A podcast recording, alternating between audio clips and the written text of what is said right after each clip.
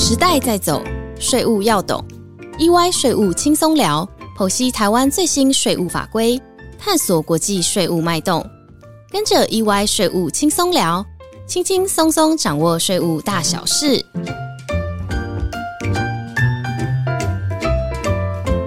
嗨，大家好，欢迎来到 EY 税务轻松聊。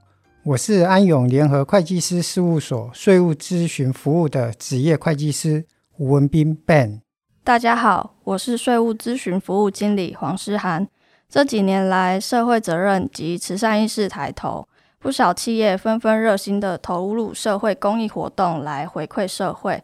一般来说，除了捐赠金钱或物资外，也有部分企业会选择成立慈善机构，向公众募捐、举办公益活动，来帮助弱势族群。不论哪一种方式做公益，除了可以提升捐助人或企业的形象外，另外其实也有节省税负的效果，因此可以说是好处多多。嗯，没错。刚刚所提到企业成立慈善机构，大家不外乎会联想到的就是慈善基金会了。成立慈善基金会是一种合法的节税方法，甚至可以说基金会已经成为企业的标配了哦。大家一听到节税，可能就会特别感兴趣。今天就要和 Ben 来跟大家聊聊，究竟基金会要怎么成立，能够达成什么样的节税效果，一般又都是怎么样运作的，替大家解答心中的疑问。也让现在或未来有计划执行资产传承规划或执行公益的民众，对基金会有一些初步的了解。我想，社会大众对于基金会的基本印象，多数都认为是企业家节税的工具。当然，基金会确实可以作为税务规划的一种方法，但并不是设立基金会就可以达到节税目的。这边我们先请思涵简单说明一下。基金会要怎么设立？需要哪些东西？或是有没有哪些需要留意的细节？没问题。在介绍设立基金会之前呢，我想先跟听众朋友们稍微说明一下基金会的定义是什么。首先呢，大家要知道，在民法中把法人分成了社团法人和财团法人。社团法人是以成员为成立基础。依据不同的目的，可以分为盈利性质及公益性质。比较常见的，像是公司就属于盈利社团法人，工会的话就属于公益社团法人。两者主要的目的都是替成员争取利益，而利益最终会回归到成员身上。那财团法人的部分就会有一点不一样了。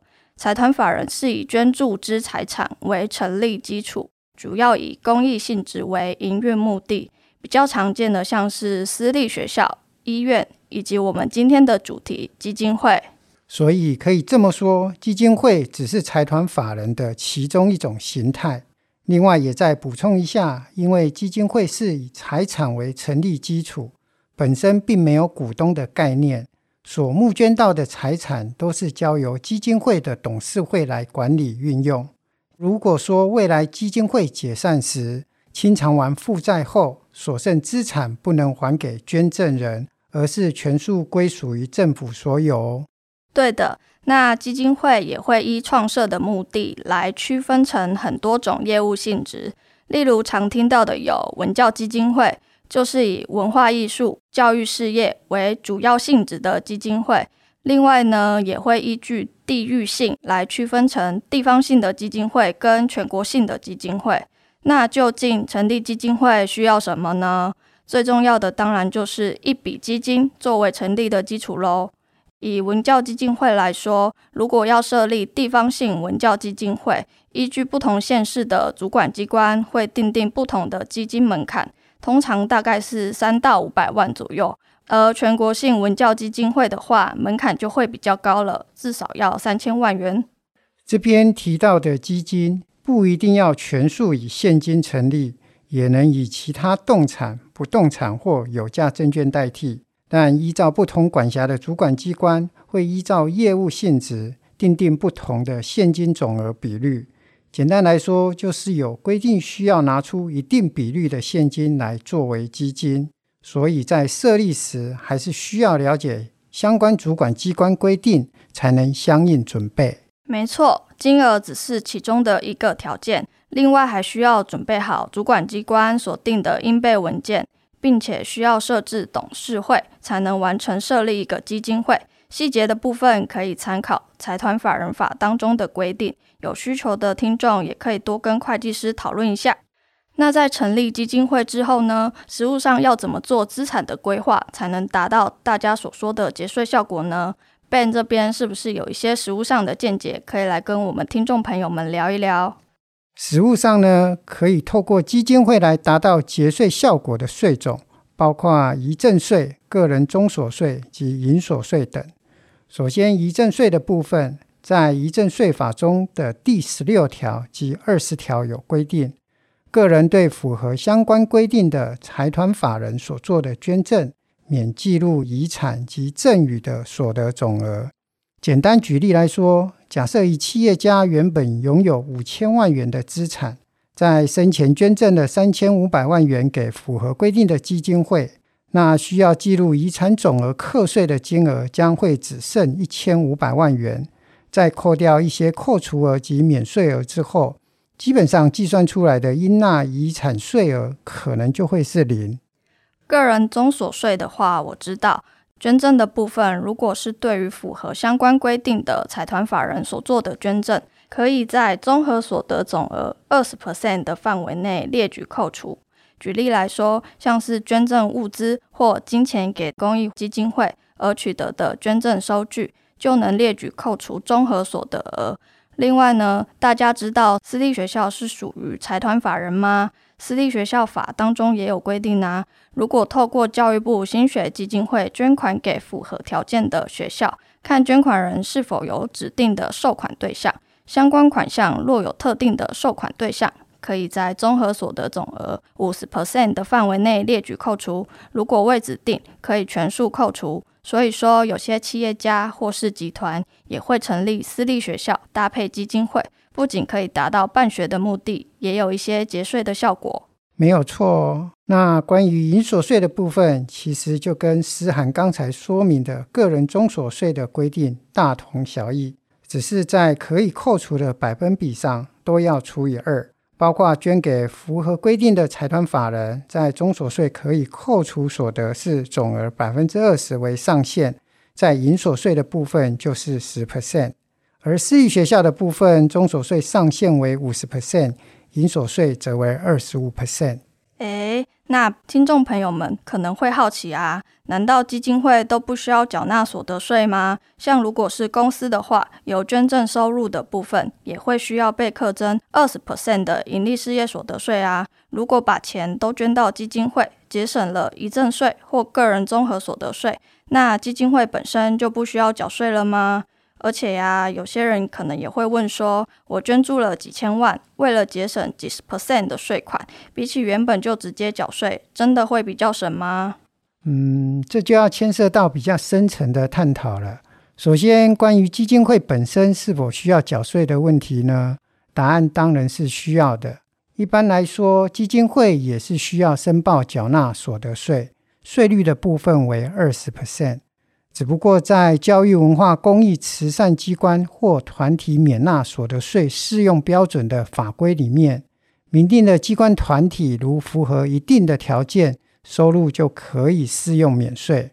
那主要的条件有两点：第一，基金会用于创设目的的支出不得低于总收入的百分之六十；第二。规定由捐赠人、其配偶及三亲等内亲属担任董监事的人数不得超过三分之一。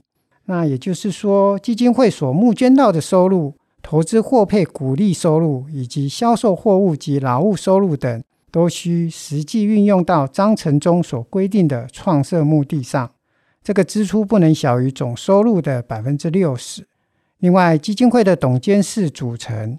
成员互有亲属关系的人数也不能超过总人数的三分之一，避免在管理上都是由自己家族成员所把持。这边我想要补充一下，关于刚刚所提到的第一个条件呢，在实务上有基金会漏将鼓励所得记录收入总额去计算，导致计算错误。当记录鼓励收入后，实际支出比例未达百分之六十的门槛。被判定不适用收入免税而被税局补税，所以在计算上还是有一些细节需要多多注意。再来呢，我们的听众朋友可能会问说，是不是符合这些法规条件之后，基金会的所有收入就都可以免税了呢？其实也并不全然是哦。基金会若是有销售货物或劳务，例如销售自制的工艺饼干或手工艺品等。所获得的收入是不在刚刚提到的免税范围内的，所以说这边要特别的注意一下。但是这个部分话又说回来，对于会捐赠高额资产出去的人而言，适用的个人中所税税率可能动辄就是四十 percent。就算他们所拥有的基金会并没有适用免税，但与其被课征百分之四十的税率，若能把资产移转到这些机关团体，适用二十 percent 的税率，且他们本身的个人中所税也能够列举扣除，其实已经达到大幅的节税效果了。再来就是关于捐了钱出去，省个几十 percent 的税，到底有没有比较划算？这个问题哦，当然就会牵涉到你对于受款的机关团体，也就是捐助人，对于基金会究竟有没有控制权，能不能掌控资金的运用？如果能实际上运用基金会执行自己想做的公益，那对捐助人来说，基本上只是把资金分散运用，同时节省个人中所税。相反的，如果你完全无法干涉那个基金会的运作，那捐赠给基金会可能就仅能达到公益目的，而无法取得最大的节税效果。确实哦。而且，就算是在拥有控制权的情况下，我们说是资金分散运用，但实际上基金会的资金运用仍有受到不少的规范，所以在运用上也不会如此的自由。而除了资金运用的限制之外，基金会的工作计划跟预算也需要依照法令规定定期送报主管机关审核。所以说，设立基金会来节税，其实还是有许多细节需要依照个别的情况加以讨论，依照不同的需求或目的来拟定实务上可行的做法。没有错，所以也再一次呼吁我们在一开始所说的，基金会可能是一个税务规划的方法，但绝不是设立基金会就能够节税这么简单的哦。的确，实务上的操作还会涉及许多不同面向的考量。今天碍于时间的限制，只能做初步的介绍。如果听众朋友们有兴趣或是有需求，都欢迎来信来电安永联合会计师事务所进一步咨询哦。今天就跟大家聊到这边，谢谢卞会计师，谢谢大家的收听，我们下周一再见喽，拜拜。